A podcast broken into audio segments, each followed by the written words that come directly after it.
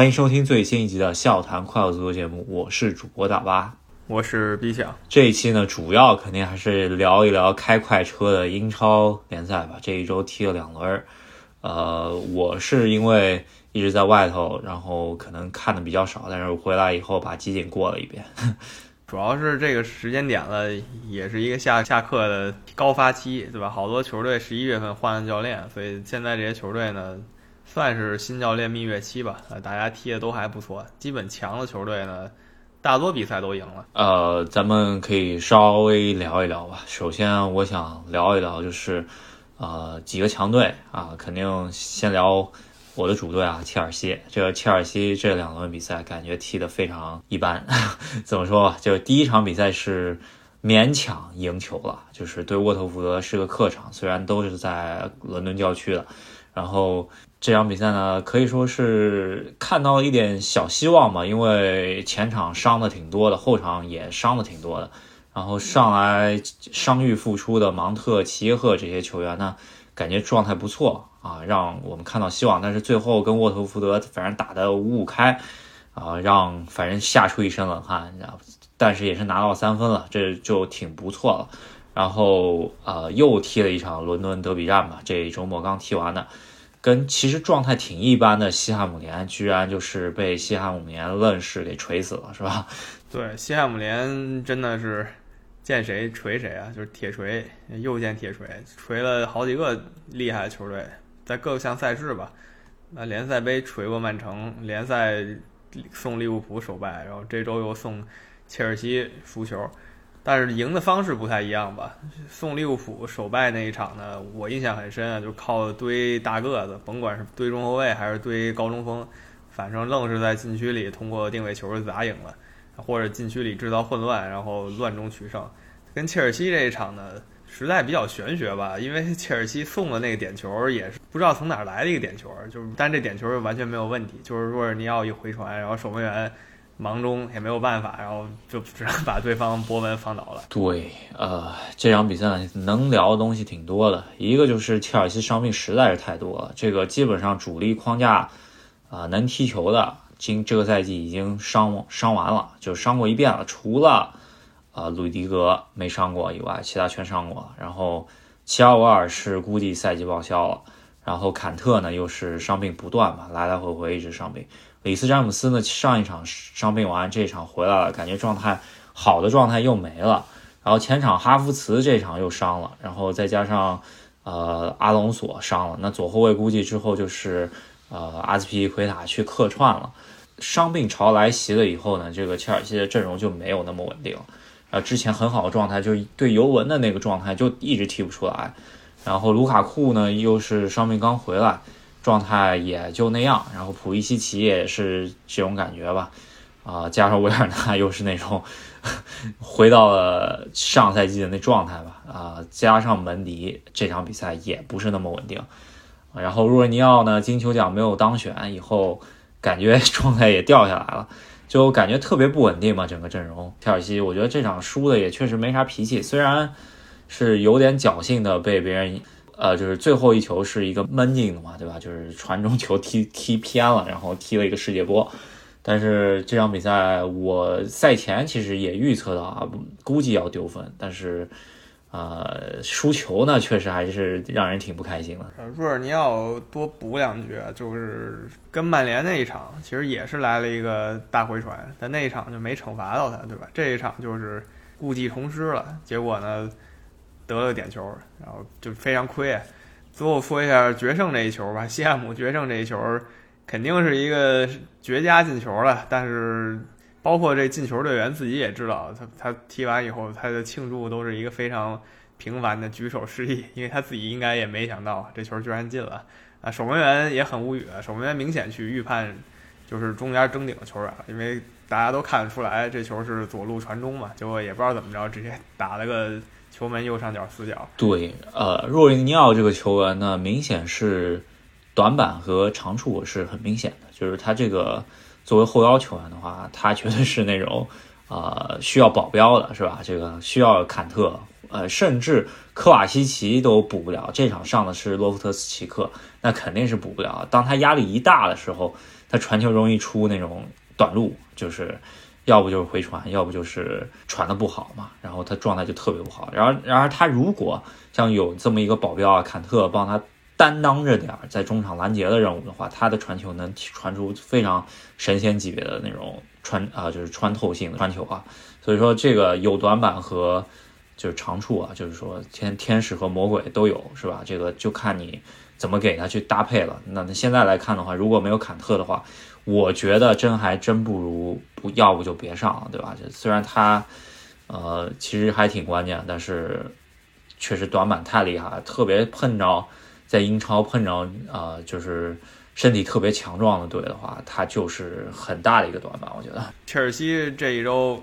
就失去了重要球员，然后再加上球员抽风嘛，然后再加上西汉姆神了，对吧？这些都加一起，然后切尔西是赛季第二败，这唯一一场丢了两球以上，当然最后是丢了三个球，但是其他场最多也就丢一个吧。本来是觉得赛季十五球啊，就是切尔西之前不在穆里尼奥之下创造那个英超丢球最少记录啊。有机会冲击一下这场输完，我感觉就够呛，是吧？就毕竟圣诞赛程都才刚刚开始啊，就只能说稍微开了一下快车，感觉球队之前一直觉得还挺深的阵容啊，现在就有点应付不过来了，这感觉，因为确实突然伤病都来了，这个图赫尔也挺难救的，是吧？对，这个确实没办法，球队遇到这种情况，教练呢他也急眼，是吧？但是。真的没有太多可说的了，就是非常无奈，你只能看看那些阵容更强一点的球队，感叹一下，我人他们人可能更多，然后强的球员更多。啊，中冠这边呢，另外两个球队吧，先说一下，呃，利物浦吧，戏剧性比较大。呃，第一场就周中这一场跟的是埃弗顿踢的，是德比战，对吧？应该是火药味十足，而且这次非常不一样的是，埃弗顿主教练是利物浦的名宿啊，贝因特斯。不太清楚贝因特斯怎么想的吧？夏天接了埃弗顿这个烂摊子，呃，目前神仙难救球队呢，一个埃弗顿，一个热刺，但是热刺最近还稍微好点，埃弗顿真没人能救了，在贝因特斯治下也是就疯狂不赢球，五六轮来不是输就是平，那直接输利物浦四个球，一比四输了以后呢，贝因特斯基本也是在等下课边缘了。然后周末其实这个埃弗顿还没踢跟阿森纳，但是看这个状态也悬点儿。这场比赛确实就是利物浦这两场比赛，其实对狼队有那么一一点惊险吧，但是对埃弗顿啊，确实是兵不血刃啊，这感觉。这个莫西塞德德比啊，没有看出太大的就是难度啊，呃，只能说贝尼特斯这两场啊，贝尼特斯确实带的有点问题，我感觉他应该就在。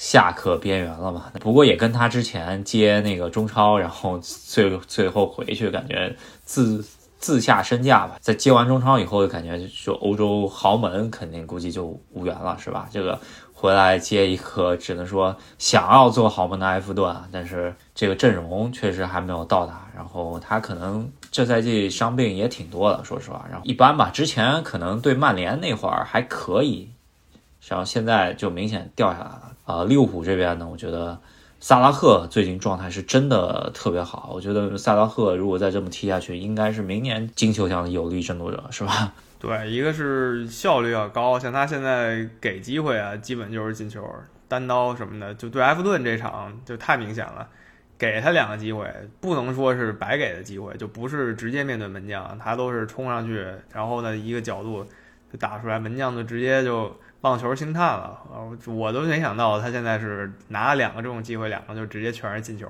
特别干脆。如果保持这个状态，再拿一些冠军的话，就肯定可以冲击这个。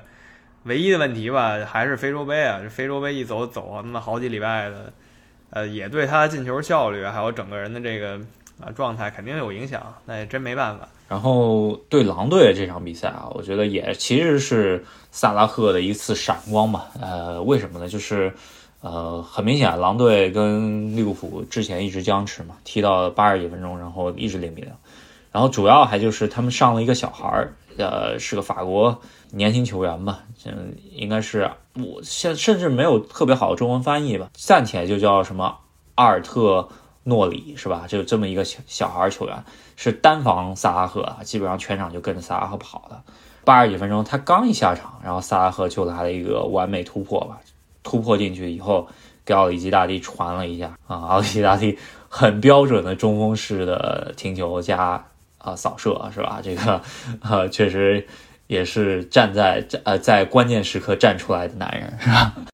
对，奥奥里奇在经过这一战，我觉得。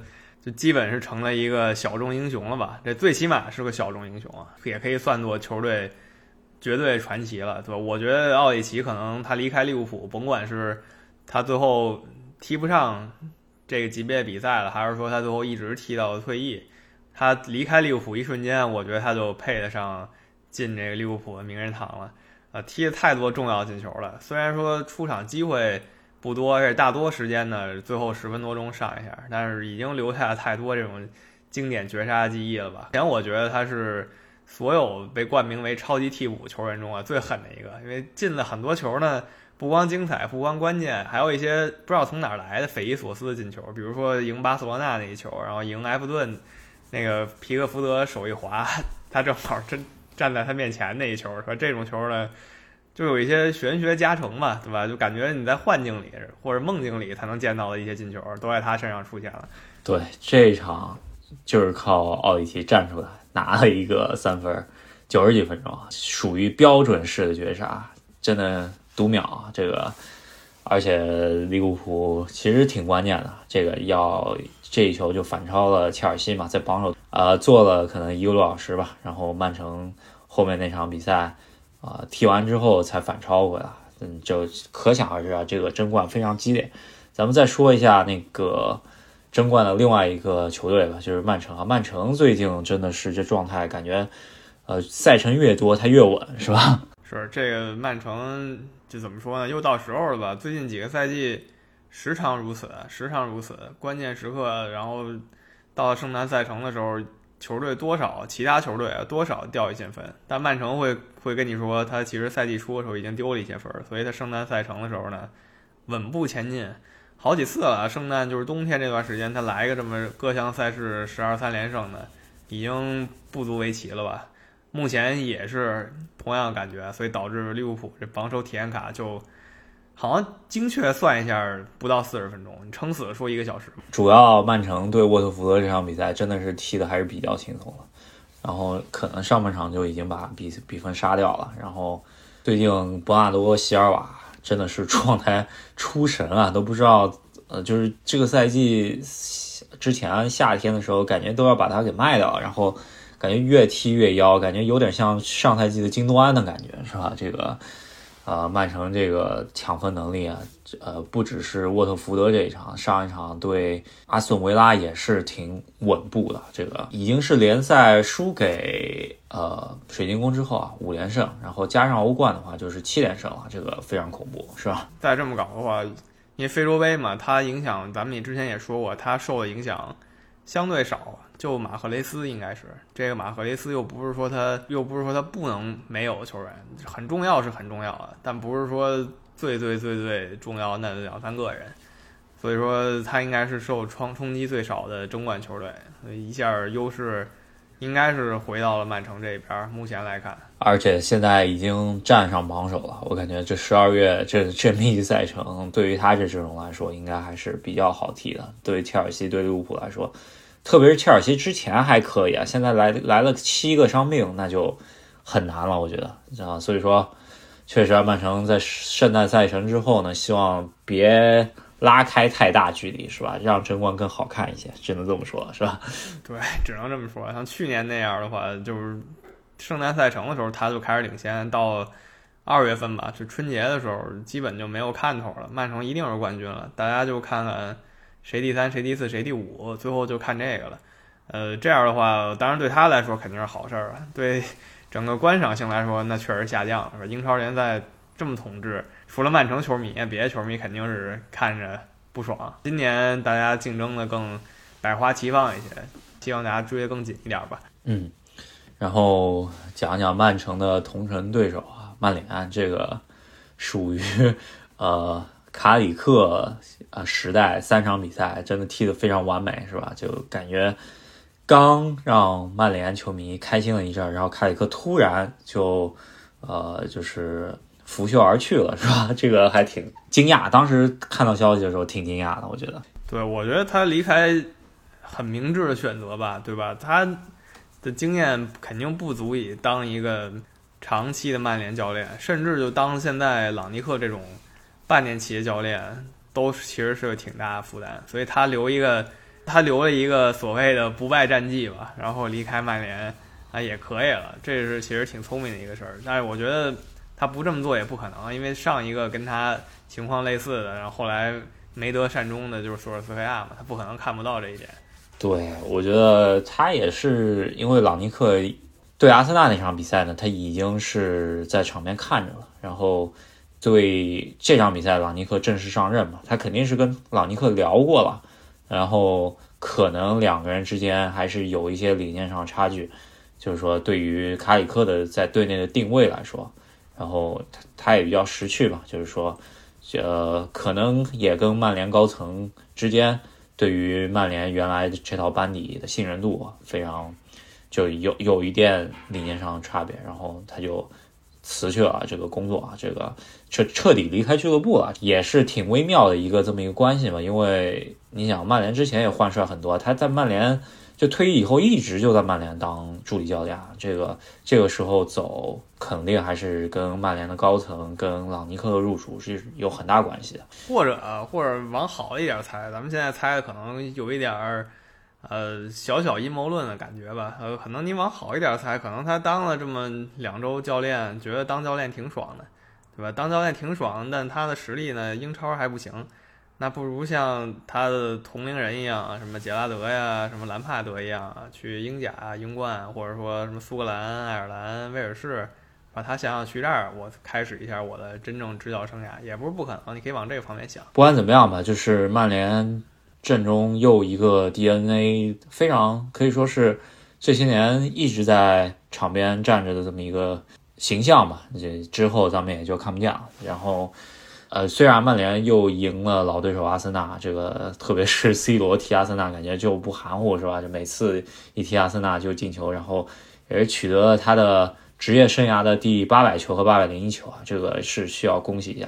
这个也是可以说就是像贝利之后啊，感觉就前无古人了，然后后无估计也挺难有来者，是吧？对，如果单说进球数的话，C 罗呢确实已经强无敌了，真的。然后阿森纳。怎么说呢？他输给曼联这一场，我觉得还行吧。阿森纳球迷自己有点接受不了，但我觉得阿森纳他虽然最近两三个月踢得很好，但是他遇到球队呢，相对来说都不太灵。除了这次那场扬眉吐气了，但你说他遇到利物浦的时候呢，没有什么招架之力。所以遇到曼联，绝对实力，我觉得就是阵容方面还有球员经验方面，你要有 C 罗这样的球员。啊，经验什么的，阿森纳一帮小孩儿嘛，那肯定是比阿森纳要高一筹的。再有就是阿森纳，他队内相对算老将的奥巴梅扬吧，还是队长，就完全没起到这个所谓带头作用嘛，对吧？没有在场上首先自己站出来，也没有去拍那些小孩屁股，可能跟他性格有关系。他自己不是那种领袖型球员，感觉他就是一个嘻嘻哈哈的进攻型球员，然后能跟大家处的关系不错。就在我在我的眼里啊，他是这么一个人。就阿森纳球迷，呃，赛后啊也觉得什么 VR 不公平啊，或者怎么样的。我仔细看了一下，就是没看现场，但是我看了回放啊，然后稍微看一下，我觉得，我觉得裁判不是这场比赛焦点吧，只能只能说，我觉得整体实力还是稍微差一点。人家有 C 罗，然后阿森纳没有一个 C 罗，是吧？奥森纳只有自己的奥巴梅扬，只能这么说，是吧？奥巴梅扬虽然强啊，那确实跟 C 罗。实力上还是差一档啊，C 罗实力也强，但 C 罗最近可以补一嘴吧，又在这个社交平台上搞大新闻了。我看其实很就是喜欢某一个球员的球迷为此争得不可开交，但对于我们这节目来说，我们两个人都是看球队的，所以我看这种事儿觉得挺无聊的吧，因为球星他毕竟不是歌星，也不是影星，我还是觉得团队运动嘛，没有必要天天。对着某两个人或者某三个人比谁更强？对，肯定是球队更重要。就好比说，我们节目就说了两几句 C 罗不好的观点吧，然后下面就说啊，你是呃罗黑，然后你是梅吹。可能前几个赛季我们稍微聊了几句梅西不好的观点，因为他踢的不太好嘛，然后就来了我你是梅黑什么，你是罗迷什么的。哎，这我觉得确实挺无聊的，是吧？首先，这俩不是对立，像我们都觉得梅西和 C 罗都是特了不起的球员，然后他们的缺点也特明显，所以我不是说我说梅西哪 哪不对的时候，我就是什么什么罗志祥了，对吧？我要是说 C 罗哪不对的时候，我就是什么无脑没吹，没 没有任何道理嘛。所以我们这个节目一就是强吹赫斯基呢，也有一个点，就是为了调侃一下这种无脑吹球员的方法。吹赫斯基其实是一个啊这么一种笑谈，一个调侃。对对对，然后。呃，曼联呢后一场比赛开启了一个新的时代，应该也是朗尼克入主第一场比赛，首发阵容是卡里克的首发阵容，完全没变。然后他也说啊，就是他没有理由去变这个首发阵容。呃，这场比赛可以看出啊，曼联的后防肯定是比起索尔斯克亚时代是。好太多了，真的是稳定特别多，特别是马奎尔，我感觉马奎尔就是那个故意要把索尔斯克亚做掉的球员，是吧？对，按理说索尔斯克亚给了马奎尔一个绝佳的机会，给他来了一个质的飞跃。莱斯特也不错，但是呢，曼联肯定是高莱斯特好几头了，给他这么一个机会，给他队长袖标，他是没少坑那个索尔斯克亚。但在卡里克这个临时阶段还行。朗尼克这个临时阶段呢，数据太少了。今天就踢了一场，是靠这个弗雷德一个世界波拿下的，赢的呢水晶宫。呃，你要说谁了不起，谁战术直接打出来了，真的为时尚早。至少咱得看两个礼拜吧，因为最近两个礼拜比赛还挺多的。这个反正是一个好的开头了，嗯，也是零封了。这这曼联也感觉好久没有零封了，可以再看一看朗尼克到底有没有真实力，然后。然后稍微聊一嘴北伦敦的球队吧，就刚刚聊了一下阿森纳，阿森纳这轮比赛还没有踢嘛。然后这场再聊一下热刺，热刺在联赛的比赛最近其实踢的还挺不错的，而且特别是后防线开始稳定的那么一点点了，就是感觉意大利教练确实对后防线调教不错。但是之前呢，欧欧协会啊，这个输球之后。然后孔蒂也是发出一个非常网红的一句话，就是说，哎，我现在才发觉那个热刺问题比我想象的大多了，要干的事情特别多，是吧？这句话也是受到了阿森纳球迷疯狂嘲讽吧，底下人都说你居然才看见，还是怎么着啊？对吧？那热刺，其实我一直觉得热刺问题挺严重的，当然我倒不觉得更衣室怎么着，毕竟咱们也具体看不见他们更衣室里发生什么，我单纯就觉得高层。就让我无法理解吧。可能目前觉得高层最不让我理解，就是联赛杯决赛之前，不是今年了，上个赛季，今年年中的时候，联赛杯之前把穆里尼奥炒了。这可能是热刺十三年来就是另一次染指冠军的机会。欧冠没戏了以后，这就是第二次机会了。然后呢，他居然在决赛前换了一个管理层的一个算是老臣吧，对吧？又是球员，然后又在教练组待了很久一个球员梅森，那没什么可说的，被曼城。轻松拿下的一个冠军，安列维自己说是他死忠热刺一生的球迷。那你终于有一个机会拿冠军了，是吧？居然就让他这么走了。你想搞穆里尼奥，也可以说什么赛季之后再搞嘛，对吧？有很多种选择，但并不是在一个夺冠之前把教练换了。不管怎么样吧，热刺现在也是呃名教练执教了，然后呃这两轮踢得挺不错的，一个一场二比零送了布伦特福德。然后一场三比零打诺维奇相对容易一些吧，但是也是非常幸福的一个是呃比赛吧，因为没丢球，还有一个就孙兴民这两场确实也是爆发了，热刺球迷也是看到了希望，看看现在来看的话，阿森纳、曼联、热刺真四特别特别焦灼的一个赛季，还有西汉姆联是吧？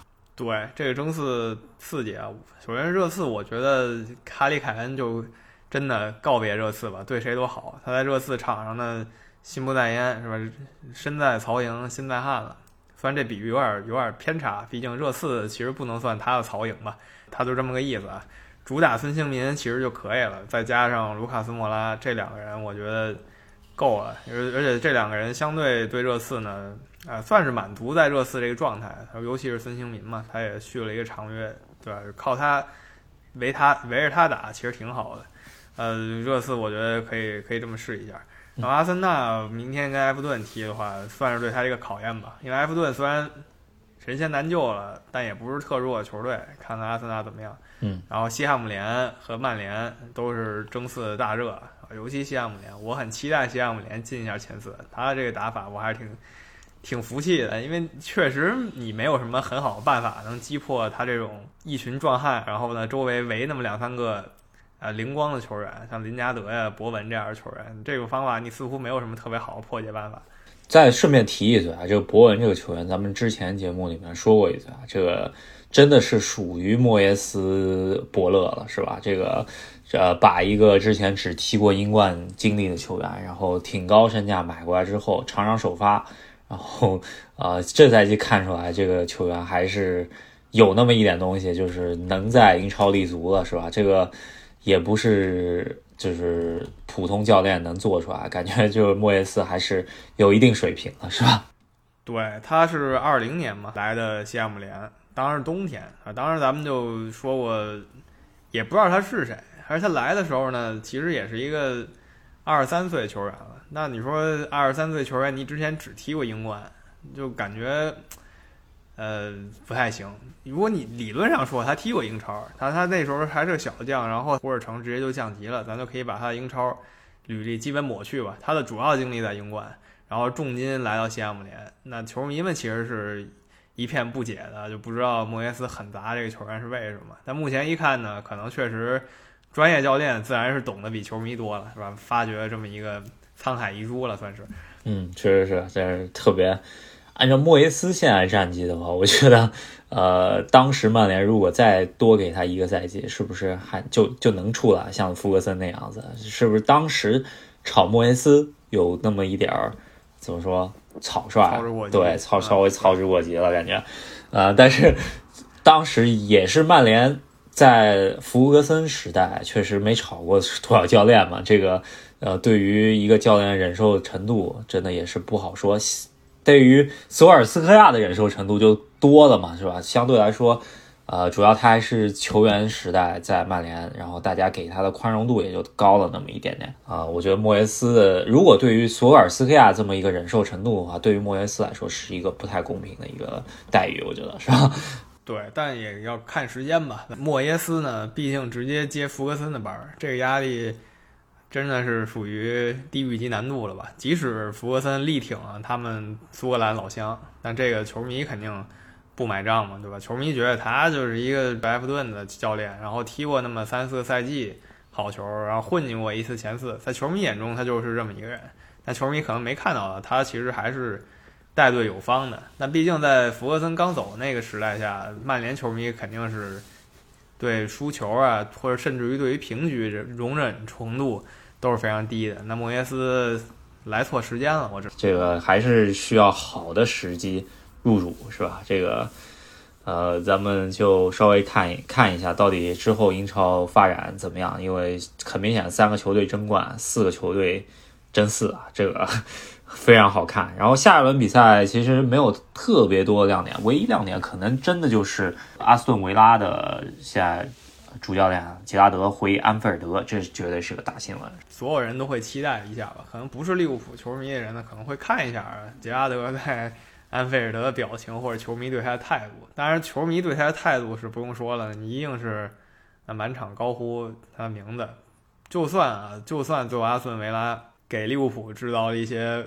大麻烦，那球迷也不会说对杰拉德啊有什么不满意的态度。那毕竟是杰拉德呀，是利物浦历史上最伟大三个球员之一吧。呃，稍微聊一嘴，就是新晋土豪啊，这个纽卡斯尔在这一轮的比赛中间，总算是赢得了赛季首胜啊，真的是一比零小胜了伯恩利，也是自己的保级对手。上一场比赛，我以为他就要。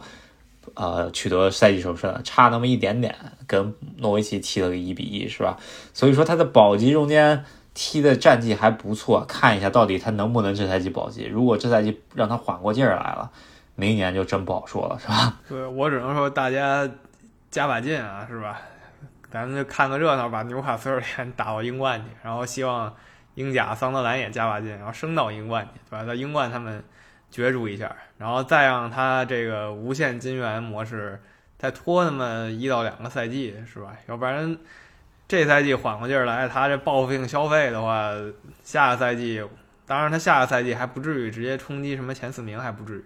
但中游那帮球队呢，直接就要被他干爆了。这个我觉得埃弗顿呐、阿森纳呀，这个甚至来说热刺啊，这些球球队真的，其实挺希望他直接降级的，是吧？倒不是说他下个赛季买的人啊，这些球队就就就跌下去了。比如说热刺、阿森纳这赛季还在争前四，对吧？倒不是说纽卡斯尔联缓过劲儿来，然后一买人，他下赛季也争前四了，把他球队位置直接抢，倒不是这个。但像热刺、埃弗顿。呃，阿森纳这些球队呢，当年被曼城疯狂挖球员的情景吧，其实还是历历在目的。尤其是阿森纳连挖四五个人，埃弗顿也损失，当时损失什么莱斯科特一大批人。那纽卡斯尔联，他肯定可以走一条走这条老路嘛，因为这条老路证明是成功的，他没有必要不走这条老路。所以这些球队，他钱也肯当然没有纽卡斯尔联多了，是吧？很多球员萌生去意了，那你说损失是谁呢？只能是他们自己。那我们英超这一下就先聊到这儿，稍微提一嘴就是其他联赛和其他的新闻吧。先聊一下，就是金球奖开奖了，对吧？这个恭喜梅西夺得第七次金球奖。虽然这次金球奖啊，梅西这次拿拿到金球奖其实没有那么有说服力了。主要矛盾我觉得是啊，就是莱万，主要还是去年金球奖取消以后，莱万。没拿到，然后这赛季其实莱万的啊个人数据是可能稍微超过一点梅西吧，当然你也不好说，因为他德甲和西甲难度不一样。但是梅西有一个国家队的呃锦标，然后莱万这边欧洲杯确实踢得太不太行。呃，其他来说的话，团队锦标最多肯定就是。若尔尼奥了，敢跟若尔尼奥争第一的，可能也就是埃莫森了，是吧？没错，但可惜这二位，一个是位置上的稍有吃亏，另一个是他们在夺得这个团队锦标的时候，也没有说是这个居功至伟吧。当然很重要啊，没他不行，但并不是说什么一看就我靠，他就是球队的领袖，没到这个程度，那自然还是冲不过梅西和莱万这两个级别的巨星了。那梅西最后。得这奖呢，我觉得可以接受吧，但我依旧只能说今年这个评选有点这个矬子里拔将军感觉，因为我觉得没有一个特别突出的球员，最后给他呢就给他吧，毕竟是个人荣誉。可能梅西球迷听这个又不高兴了，可能可以跟之前。之前调侃我们 C 罗球迷争一下，看看我们到底是黑哪球员多一点。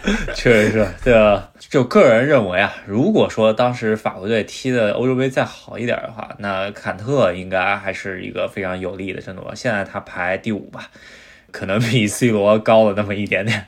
C 罗也是，咱们之前也说啊，就是社交平台上回复了一个。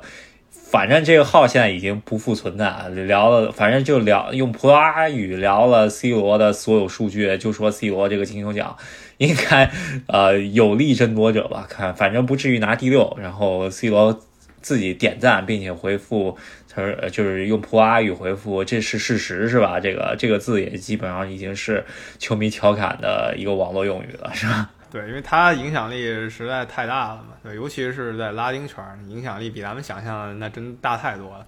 那也成了人迷只喜欢球员这帮球迷一个互喷的战场嘛，为了自己的偶像打掩护。我觉得其实是个挺挺无语的事儿吧，媒体应该为此负责吧。媒体十几年来就故意炒这种风气，哀叹一声，还是默默吹捧赫斯基去了。金球奖这边先先聊到这儿，也是恭喜梅西七座啊，七座，C 罗只差了两座啊。这个，呃，除非啊，就是这赛季 C 罗夺得欧冠，然后下明年的世界杯他再拿世界杯，这连追两座，我觉得还是有可能的。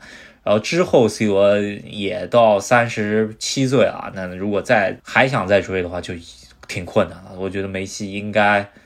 啊，现在来看的话，应该是领先了 C 罗很大一截。我觉得 C 罗要好加加把劲儿了，是吧？至于竞技状态上，C 罗还在世界一线，这大家看得很清楚。至于梅西呢，可能心有点受刺激了吧？在夏季的时候，心实在是受了太大的打击，在巴黎踢的真的非常一般嘛。你换个别的球员其实挺好的，但对于他来说，历史级球员，他现在踢的已经非常一般了。嗯啊，还有点担心啊！如果真这么搞的话，一年以后世界杯不知道状态会不会大跌。毕竟再强球员嘛，咱也得承认啊，年龄给带来冲击，你一定得维持这个强度，你才能像 C 罗那样吧，你才能一直维持这个竞技状态。对，这个确实，这个在巴黎的这个表现就没有让人看出他是历史级的球员嘛。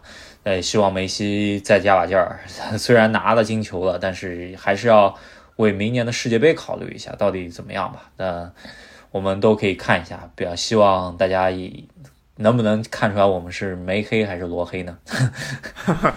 这个事儿说完了以后呢，说一个另一个重大新闻吧。这个重大新闻如果真聊的话，又得聊一期。但今天先一笔带过，看看回头有没有机会给大家聊一期吧。就是国足换教练，换了李铁，他其实是李铁教练主动离开了球队，趁了很多不喜欢李铁球迷的心吧。但我也觉得你李铁走了以后，我真没想出你能换谁，对吧？你能换谁呢？国外教练咱就别请了，请了也没用。现在已经证明了里皮也不好使，你请谁也没用，那就请国内教练。那高洪波指导呢？他这个位，他现在的这个职位，他又当不了教练，所以最后选来选去呢，选李霄鹏指导。那外号李太守的这位前鲁能主帅，不知道在国足能有什么作为？对，咱们这个节目呢，我觉得可以之后国家队后面开始踢的时候再稍微聊一聊吧。但是。哎，就是中国足球这些年换汤不换药吧，只能这么说了。这个刚说了二零二六啊，这个续约到二零二六，现在李铁自己辞职了，就打引号的辞职啊。咱们我我确实还挺气愤这事儿，这没什么好说的。我觉得之后国足咱们另开一期，再给大家稍微啊说一下吧，喷一喷这这个中国足球就这么回事儿。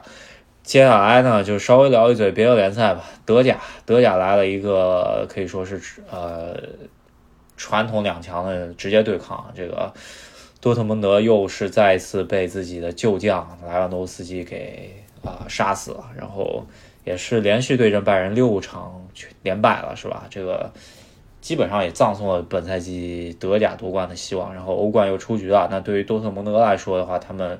本赛季的基本上的任务也基本上完成了，因为是吧？呃，联赛第二，然后本来想欧冠争一争，现在也够呛了。那基本上就是接下来就是练兵了，是吧？卖球员，是他的核心核心目标告别了。